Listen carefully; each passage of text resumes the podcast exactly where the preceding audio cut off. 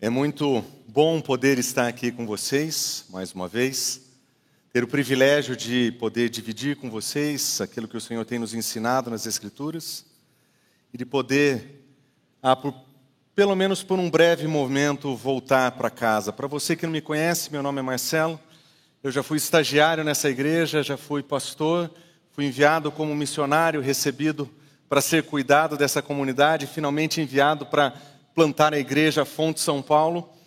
Ah, e nós estamos lá em São Paulo, meu, já faz um bom tempo trabalhando na igreja.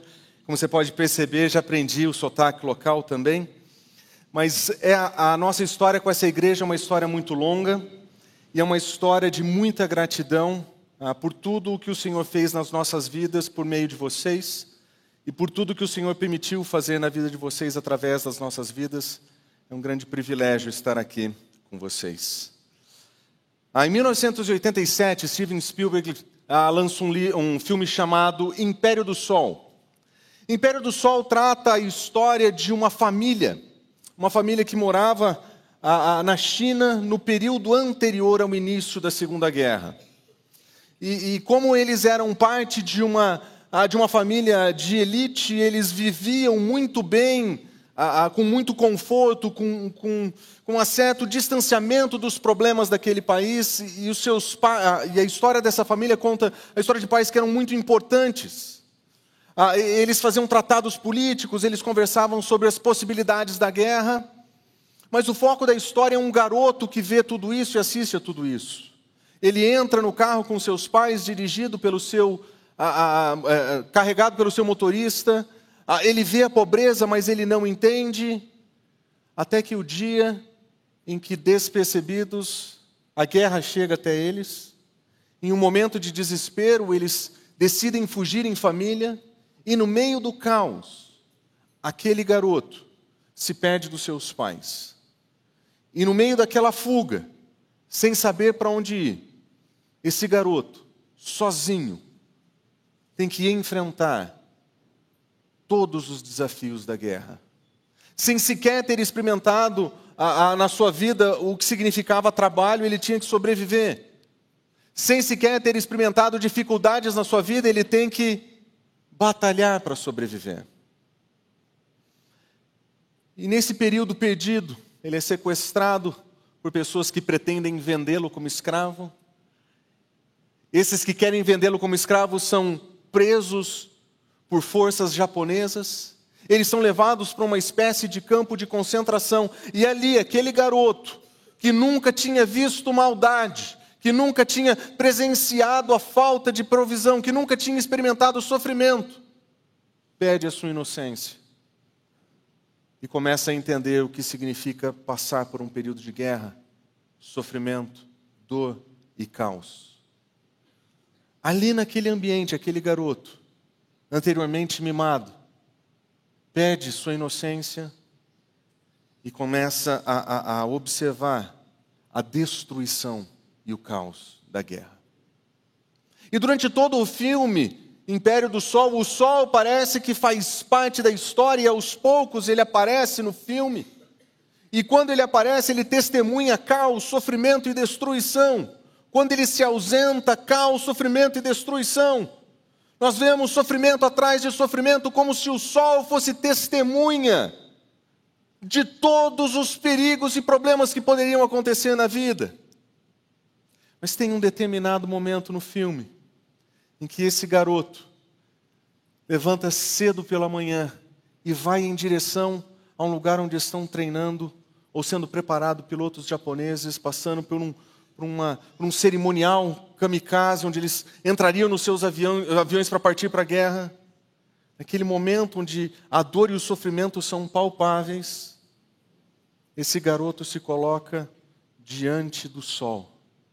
E naquele momento, tudo o que nós enxergamos são sombras. Sombras. Por pequenos, por uma, por uma fração de segundos, não existe guerra por uma fração de segundos, é somente um garoto admirando um sol que se nasce belo, imponente e grande.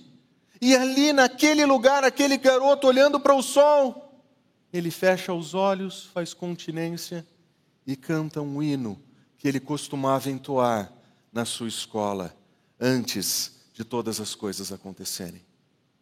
Era como se naquele momento, aquele garoto não estivesse vendo mais a guerra. Como se naquele momento ele olhasse para o sol e visse a sua beleza. Quando eu reassisti esse filme, eu assisti esse filme recentemente novamente. Ele me chamou a atenção porque ele me lembra em muito o livro de Eclesiastes. O livro de Eclesiastes, tal como esse livro, nos conta sobre os problemas da humanidade, sobre a vida humana como ela é, cheio de problemas, cheio de defeitos, cheio de dor e sofrimento. E da mesma maneira que no filme, o autor desse livro, Correlete, ele convida o sol como testemunha. E por 28 vezes no livro ele diz: debaixo do sol.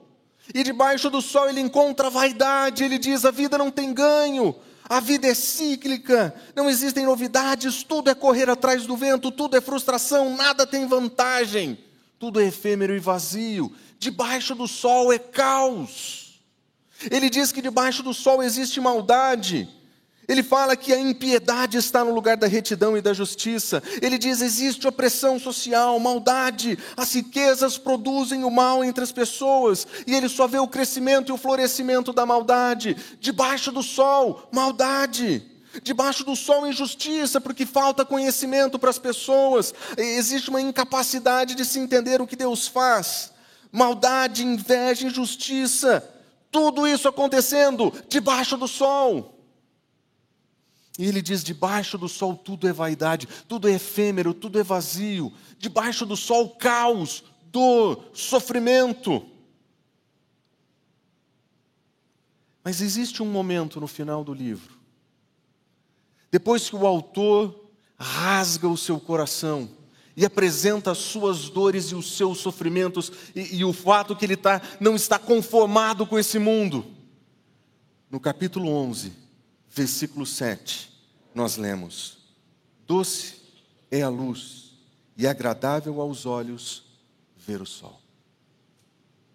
É como se, por uma fração de segundos, esse autor tirasse os olhos da dor e do sofrimento que ele vê, e por alguns minutos, ao invés de invocar o sol como testemunha do sofrimento, ele para para contemplar a grandeza do sol.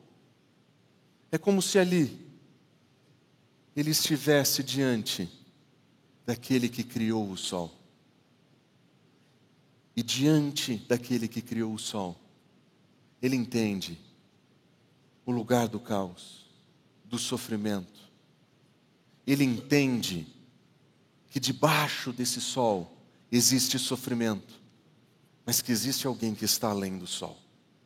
Alguém que está acima das circunstâncias, acima dos problemas, acima das dificuldades. E quando ele olha finalmente para o sol, ele nos ensina uma metáfora muito importante. Ele nos ensina que quando nós enfrentamos os nossos problemas e dilemas, nós precisamos aprender a não olhar para aquilo que está à nossa volta, mas focar os olhos em Deus e entender que o Criador, que está acima de todas as coisas, sabe o que nós estamos passando, que conhece o nosso coração e que pode nos socorrer no momento de dificuldade. E é por isso que, quando ele volta os olhos para o Senhor, ele oferece três conselhos para pessoas como eu e você. Pessoas que enfrentam dificuldades, problemas, que enxergam o caos e o sofrimento dessa vida Pessoas como eu e você que levam vidas difíceis, marcadas por dores, por perdas e prejuízos. Ele diz que existe um modo de viver bem em meio ao caos. O que o autor, em outras palavras, nos quer dizer é que as situações desse mundo não vão mudar. Debaixo do sol é caos, sofrimento, dor. Mas nós podemos viver bem no meio desse caos. Nós podemos viver bem no meio desse processo de sofrimento.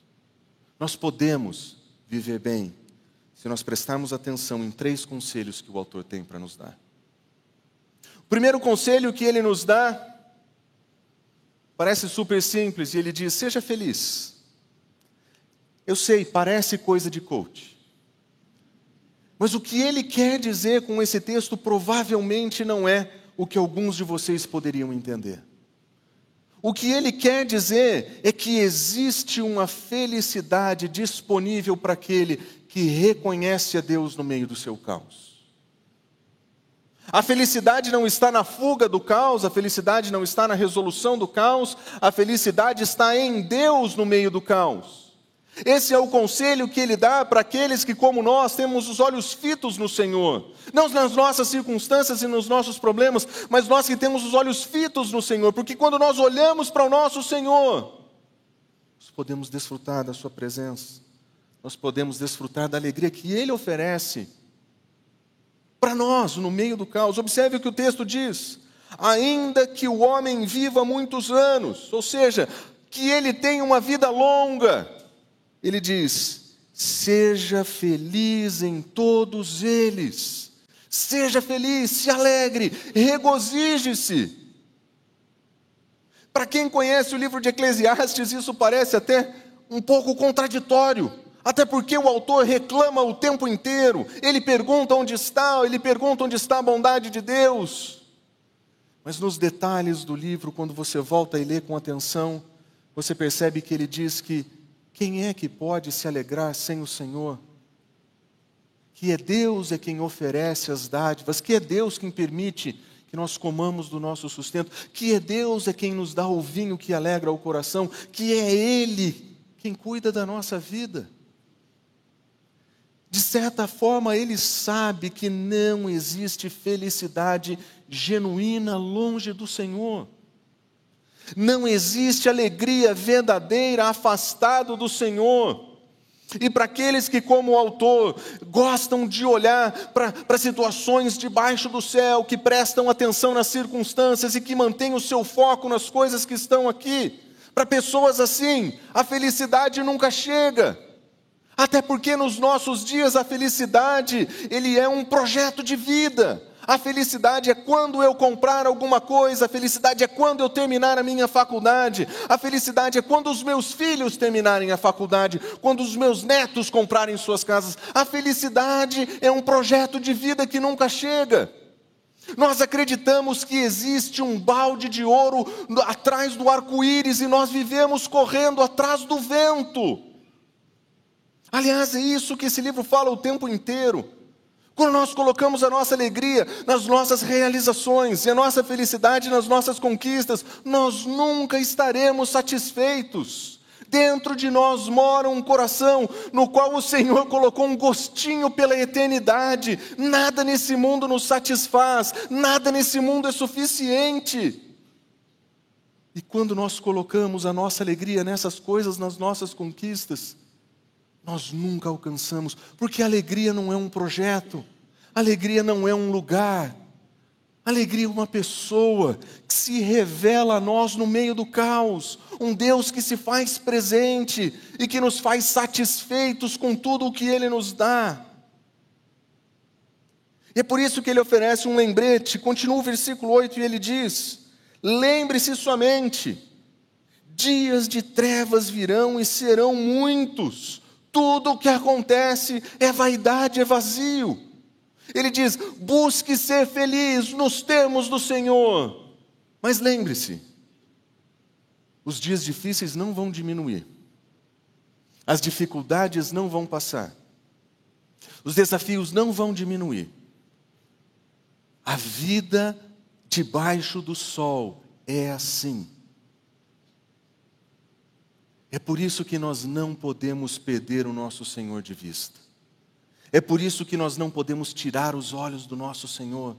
É por isso que nós não podemos perder tempo acreditando que estamos correndo atrás do melhor, quando o melhor está diante de nós e se revela e se inclina a nós e quer estar presente na nossa vida no meio do nosso caos e que ali existe verdadeira felicidade, que ali existe verdadeira satisfação.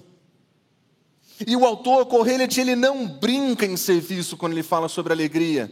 Ele tentou alegria ao se esbanjar em prazeres, em comprar coisas, em fazer coisas, mas quando ele finalmente olha para o Senhor, ele diz o seguinte no versículo 9: Alegra-te, jovem, na tua juventude, recreia o teu coração nos dias da tua mocidade.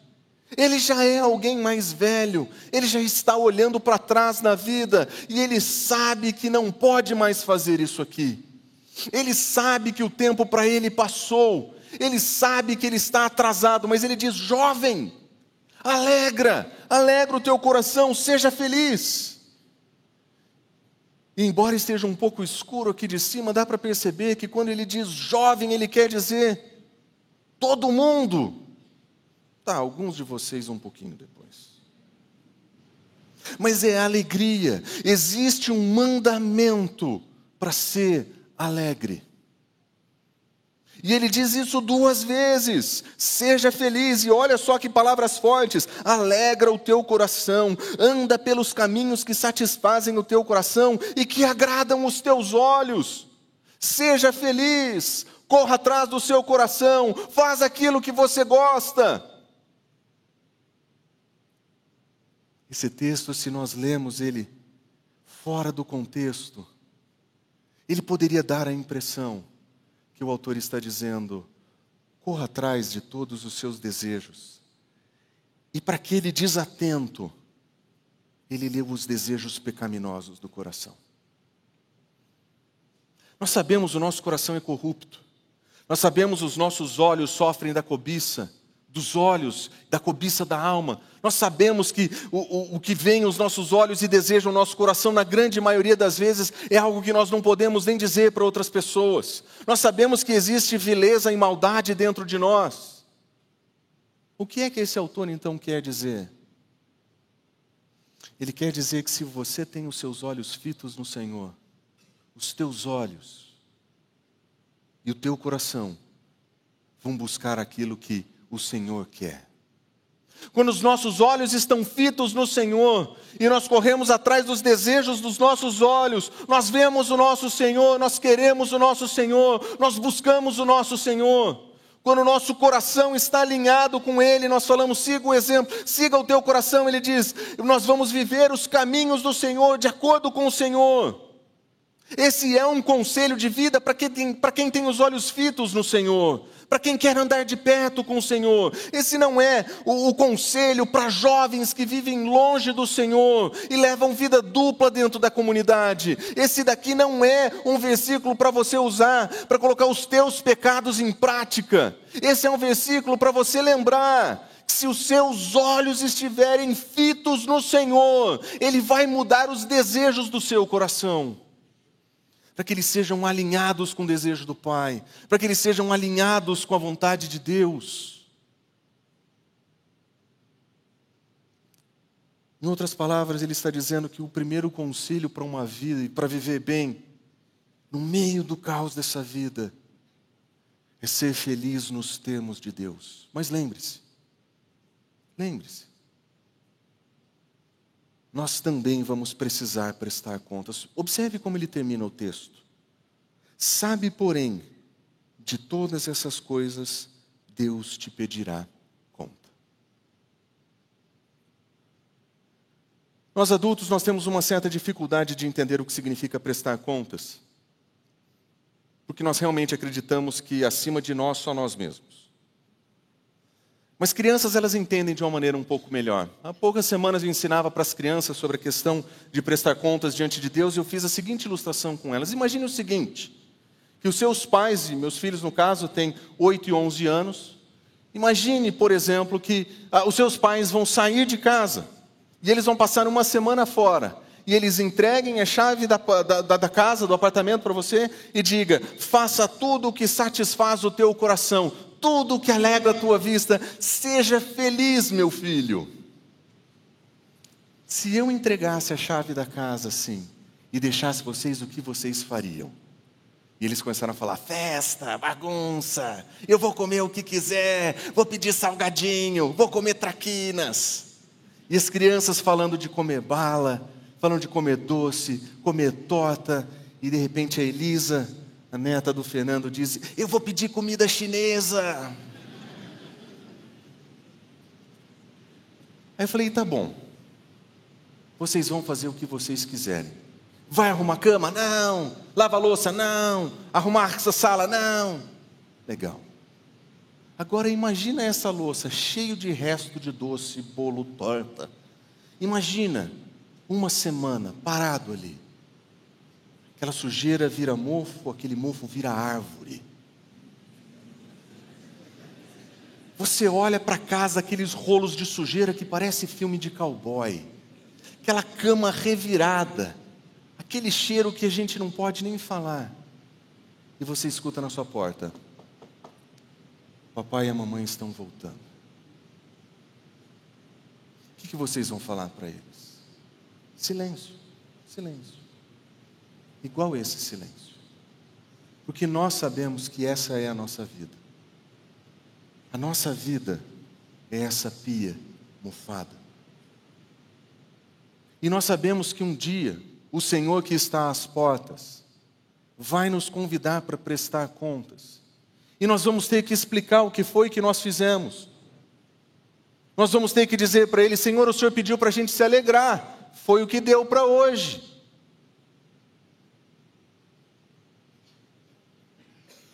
Quando o autor nos ensina a buscar a felicidade, ele está nos ensinando no contexto daquele que tem os olhos fitos no Senhor e que sabem que Ele vai voltar e que nós vamos prestar contas. Viver bem no meio do caos é ser feliz nos termos de Deus, é ser feliz na presença de Deus, buscar felicidade no Senhor. Isso é viver bem no meio do caos.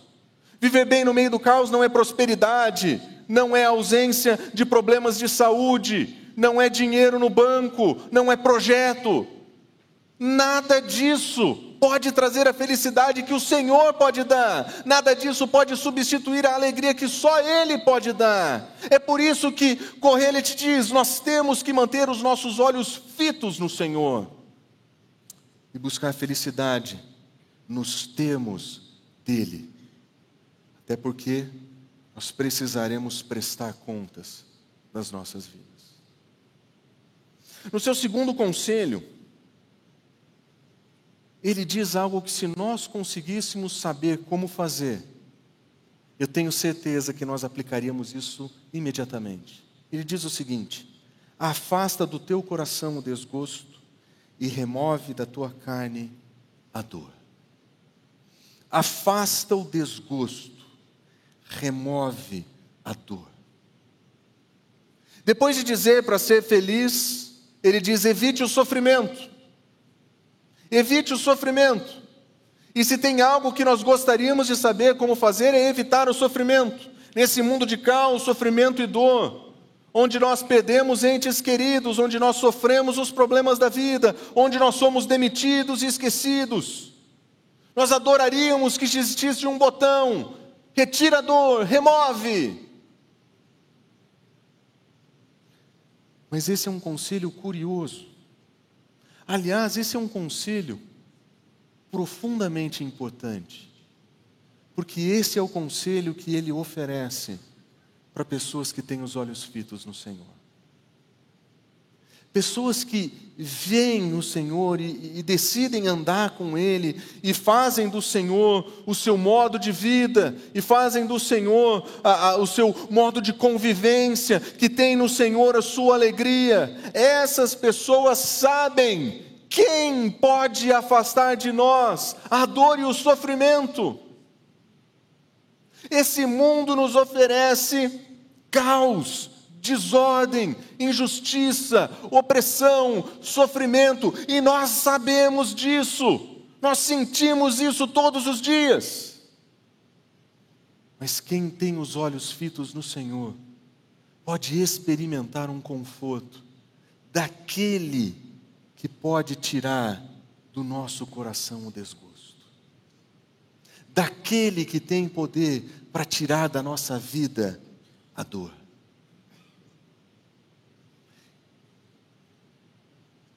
Nós que moramos em São Paulo, nós temos o grande desafio de chegar nos lugares.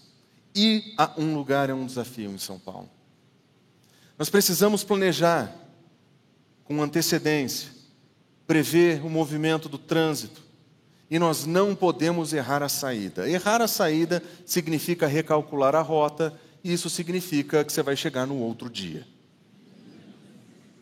E nesse ambiente onde o caos e a desordem existem em abundância, dentro do nosso carro, nós temos que enfrentar não somente a lentidão, mas a falta de educação das pessoas, os motoqueiros que não param, os apertos, os xingamentos, o trânsito parado.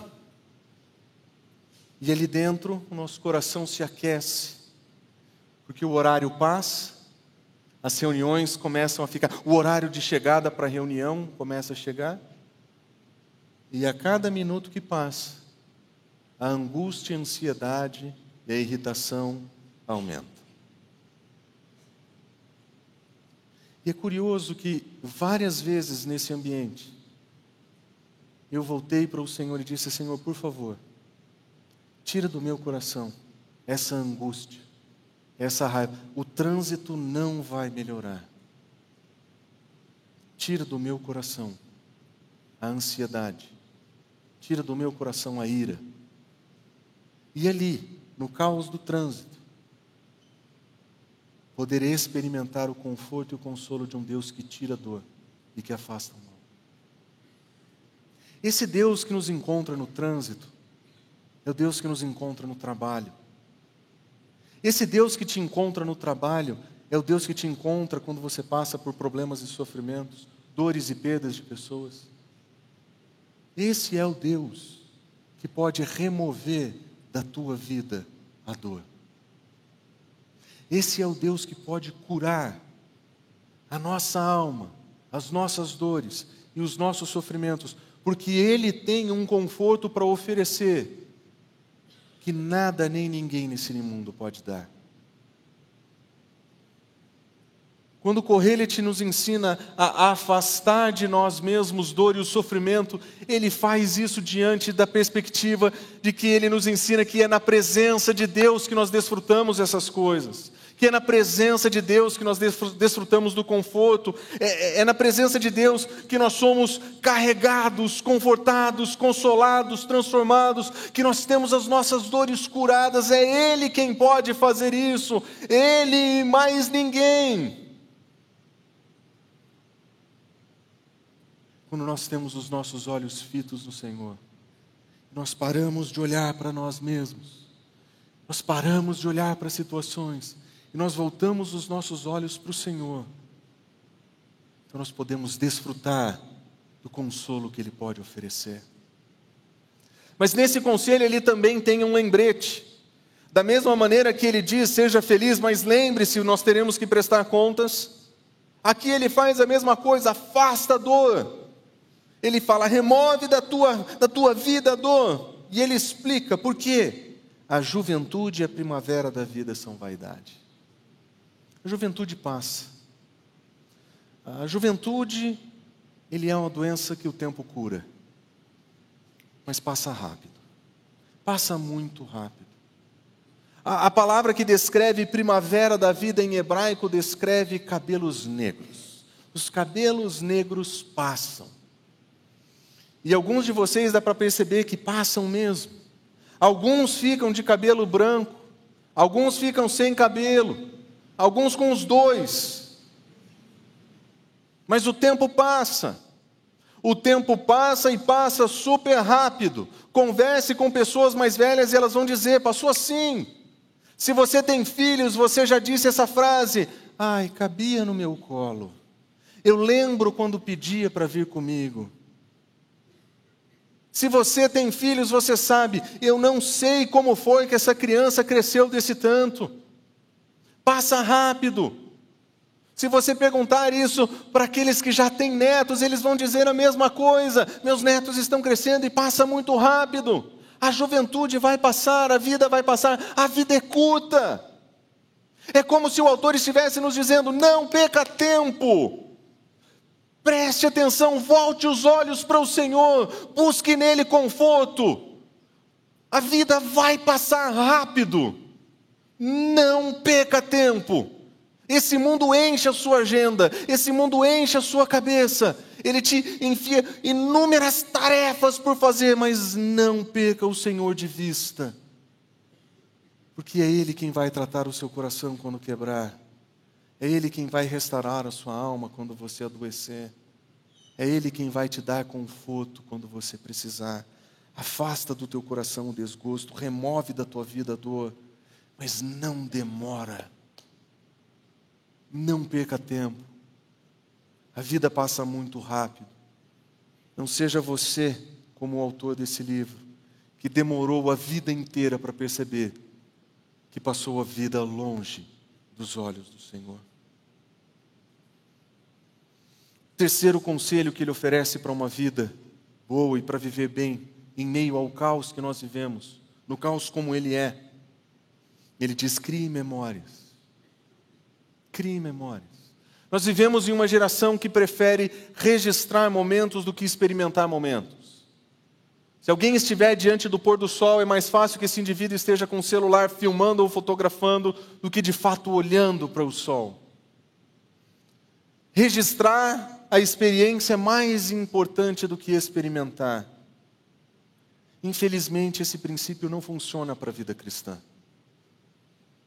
Na vida cristã, nós precisamos experimentar o Senhor nós precisamos criar memórias com o Senhor. Aliás, ele diz o seguinte: lembra-te do teu Criador. Ele poderia ter usado qualquer termo para descrever a Deus. Ele poderia ter chamado, tê-lo chamado de Senhor. Ele poderia tê-lo chamado de nosso Deus, o Deus de Israel, o nosso Senhor. Ele poderia ter usado vários termos, mas ele optou por chamar o nosso Senhor de Criador, como se nos lembrasse que é Ele que está acima do sol, que Ele está acima de todas as coisas criadas. Ele diz: no dia, das suas, eh, eh, no dia da sua juventude, da tua mocidade, volta os teus olhos para o Senhor e lembra do teu Criador. Lembrar do Criador é um exercício de memória mas não é uma memória que relembra dos feitos antigos somente. É a memória daquele que experimenta a presença de Deus e pode contar o que é que ele fez na sua vida. É muito legal conversar com aqueles que dedicaram suas vidas ao Senhor. Quando nós vemos histórias vividas na presença de Deus, de pessoas que chegam no final da vida, e olham para trás e podem dizer: Até aqui o Senhor nos abençoou. Pessoas que podem dizer: Eu trilhei com os meus filhos no caminho da verdade. Que podem dizer: Os meus filhos estão trilhando no caminho do Senhor com os meus netos. Pessoas que podem contar histórias não somente que vêm do texto, mas que saem da vida Histórias que foram marcadas pela palavra, com certeza, mas histórias que foram vividas, experiências que foram vividas. Essas memórias nos ajudam a lembrar, especialmente no dia do caos, quem nós somos e quem Ele é. No dia do caos, Ele nos lembram o quanto nós andamos com Ele, o quanto Ele nos carregou, experiência do seu conforto, a experiência da alegria que ele produziu no nosso coração, a experiência de vê-lo consolar e confortar o nosso coração. E essa vida vivida com os olhos fitos no Senhor deixa registros importantes para a vida de quem se lembra do Criador, aquele que está acima do sol, acima do céu, mas que está pronto para estar com cada um de nós. Mas da mesma maneira que ele fez no primeiro conselho, em que ele disse: Seja feliz, mas lembre-se, você vai prestar a, a contas. Ou no segundo conselho, que ele disse: Evite a dor, mas lembre-se, a vida é curta. O conselho de criar memórias com o Senhor vem com um lembrete dolorido. Ele diz: A morte é inevitável. A morte é inevitável. Nós precisamos criar memórias com o Senhor hoje. Porque nenhum de nós vencerá a morte, salvo um retorno iminente do nosso Senhor. Todos nós vamos enfrentar a morte. E memórias com o Senhor nós fazemos hoje. Vida com o Senhor nós desfrutamos hoje. Alegria com o Senhor nós desfrutamos hoje. Consolo do Senhor nós experimentamos hoje. Uma vida com o Senhor é para agora, não é para amanhã. É agora. Nós estaremos diante dele, a vida é curta e nós vamos morrer. Presta atenção no conselho, é para agora. O conselho é forte e é duro porque nós precisamos desse tipo de clareza e dureza, especialmente no meio do nosso caos e correria. Nós precisamos lembrar de criar memórias com o Senhor, porque a morte é inevitável.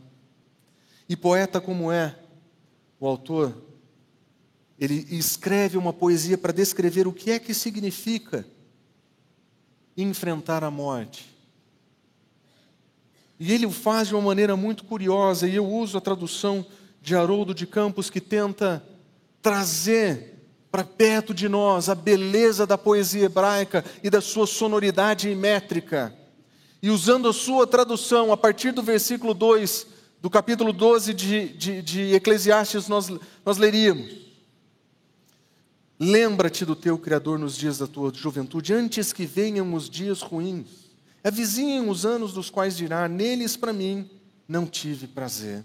Antes que se escureça o sol e a luz, e a lua e as estrelas, e venham de volta as nuvens turvas depois da chuva. No dia em que tremerem os vigias da casa, e se curvarem os homens de vigor, e esmoecerem as moendas por falta de moleiras, e escurecerem as vistas dos que olham através da treliça, e fecharem as portas para a rua, quando se abafar o moinho, e o homem se levantar com a voz do passarinho, e se forem sufocando todas as filhas do canto, mesmo ao subir às alturas lhe causará terror, e temores terá na caminhada, a amendoeira em flor haverá de cintilar, e pesará o gafanhoto como um fado, e a alcaparra perderá os seus poderes, porque o homem vai para casa, a sua casa no eterno sempre, e está na rua a ronda daqueles que o pranteiam. Um dia seremos nós, experimentando os desgastes da vida e a iminência da morte. E naquele dia nós teremos a certeza de que nós estamos caminhando para casa. Que nós estaremos diante do nosso Senhor. E diz o autor: isso vai acontecer rápido. Vai passar rápido. É por isso que ele diz e nos lembra: mantenham os olhos fitos no Senhor Somente assim nós vamos viver bem no meio desse caos. Somente assim nós vamos desfrutar de uma alegria que só Deus pode dar, de um consolo que só Deus pode oferecer. E é nesse ambiente que nós vamos cultivar a memória de Deus na presença dEle. Os conselhos que Correlet nos oferece para uma vida é para vivermos bem no meio desse caos, são conselhos para aqueles que querem viver com o Senhor. A questão que fica diante de nós então é como é que nós vamos viver?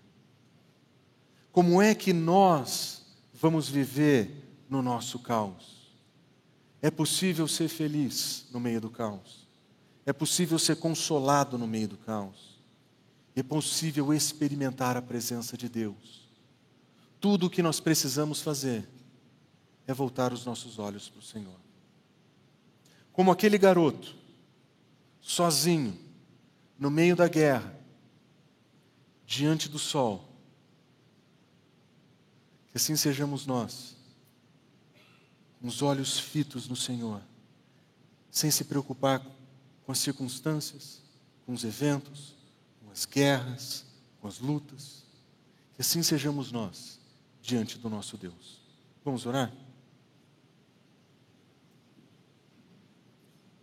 Senhor, a tua palavra ela é dura e clara, Senhor. Ela ela fala ao nosso coração e ela nos machuca, Senhor. Quando ela aponta o nosso erro, ela nos fere. Mas nós sabemos que o Senhor faz isso por amor. Sabemos que o Senhor faz isso porque o Senhor nos ama e o Senhor quer o melhor para nós.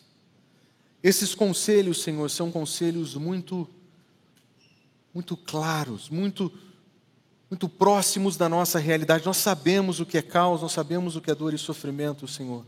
Mas nós queremos seguir os teus conselhos e viver bem nesse mundo. Senhor, nós queremos a felicidade que só o Senhor pode oferecer.